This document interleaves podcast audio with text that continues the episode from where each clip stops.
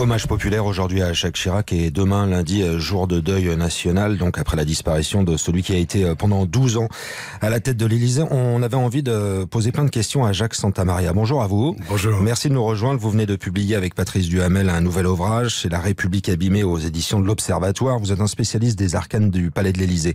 Une question d'abord sur le choix des invalides pour l'hommage populaire euh, tout à l'heure à partir de 14h. Est-ce que c'est le bon endroit pour euh, l'hommage du peuple à un président Oui, parce que c'est un, c'est un lieu terriblement symbolique. Euh, pour la pour la nation et c'est un c'est un lieu qui rassemble un petit peu euh, le récit national et l'histoire de France. Les Invalides, c'est Louis XIV, c'est euh, c'est peut-être l'ancien régime, mais c'est terriblement la France. Euh, et les rites républicains s'accommode parfaitement mmh. de cet endroit qui a été euh, construit, édifié sous la monarchie. Euh, et c'est parce que c'est terriblement la France que ça correspond mmh. encore, on ne peut mieux, à quelqu'un comme Jacques Chirac. Est-ce que ce type d'hommage populaire, c'est une première dans notre pays? Non, non, non, pas du tout. Euh, c'est euh, c'est comme euh, la manière de décréter un deuil national. Ça n'arrive pas souvent. Euh, c'est la huitième fois. si j'ai bien fait les comptes, sous la Ve République, la première fois qu'un deuil national a été décrété sous la Ve République, c'était en 1970. Georges Pompidou qui décrète un deuil national pour la mort du général de Gaulle. Et puis, euh, il n'est pas nécessaire, d'ailleurs, je crois qu'il faut le souligner, que ce soit la disparition d'un grand homme ou d'un président de la République. Ça peut être un événement mmh. qui n'a rien à voir. Euh, exemple, euh, Jacques Chirac, en 2003, décrète un deuil national pour un événement qui ne s'est pas produit en France, c'est les, le World Trade Center, euh, l'attentat euh, aux États-Unis.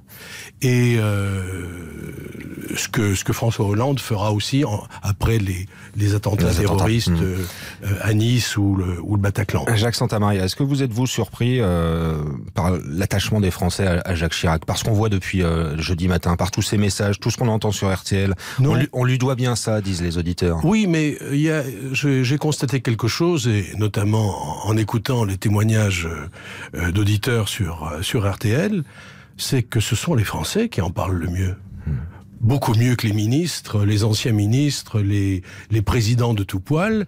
Ce sont les Français qui parlent le mieux de Chirac. Et pourquoi? Parce que euh, il y a une chose qui est absolument évidente. Jamais Chirac ne s'est forcé à aller vers les Français. Mmh. Il les aimait vraiment.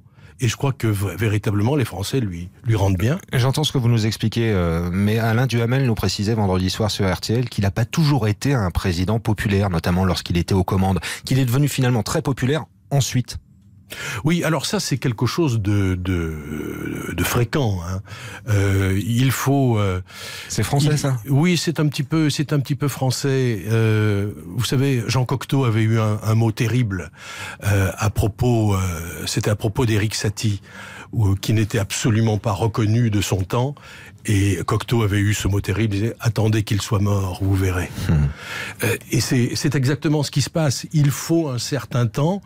Il faut aussi peut-être faire des comparaisons et se rendre compte que, euh, bon, euh, c'est vrai, Chirac a certainement pas tout réussi, mais il a été aimé des, des, des Français qui se sont rendus compte, euh, avec le temps qui, qui passait, que c'était peut-être un de, un de ceux qu'il qu qu préférait. Mmh.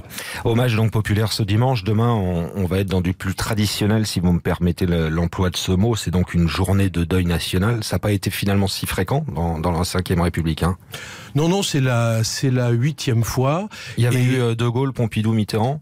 Il y a eu, oui, alors il y a eu pour trois présidents de la République, donc le général de Gaulle en 70, euh, Georges Pompidou en euh, 74.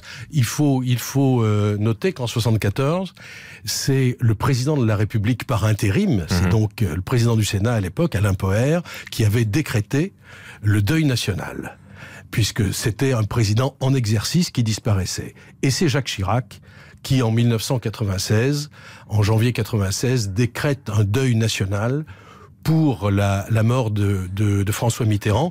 Il faut bien rappeler que c'est une prérogative absolue du président de la République de décréter le deuil national. Il n'y a personne d'autre qui peut le faire. Et c'est lui qui en fixe aussi la durée. Donc là, on sait qu'il y a une journée de deuil national, demain, demain lundi, mais il, il pourrait y avoir euh, deux jours, euh, trois mmh. jours, c'est arrivé. Voilà, ça c'est un choix, une journée, donc ça veut dire quoi En quelques mots concrètement, c'est quoi Les drapeaux euh, mis en berne Alors, drapeaux mis en berne, drapeaux mis en berne, des minutes de silence euh, dans diverses circonstances, et puis euh, aussi des, des administrations fermées, des manifestations culturelles ou sportives qui sont, qui sont annulées, et un recueillement qui doit faire comprendre quelque chose, c'est que la nation se rassemble parce que la nation a de la mémoire. Voilà, on va rester là-dessus. Merci à vous, Jacques Santamaria, de nous avoir accompagnés ce matin. Avec Patrice Duhamel, vous signez La République abîmée aux éditions de l'Observatoire et c'était précieux de vous écouter. Édition spéciale pour cet hommage populaire sur RTL, tout, sur RTL tout à l'heure à partir de 13h, 13h, 14h30. Vous ne manquerez rien.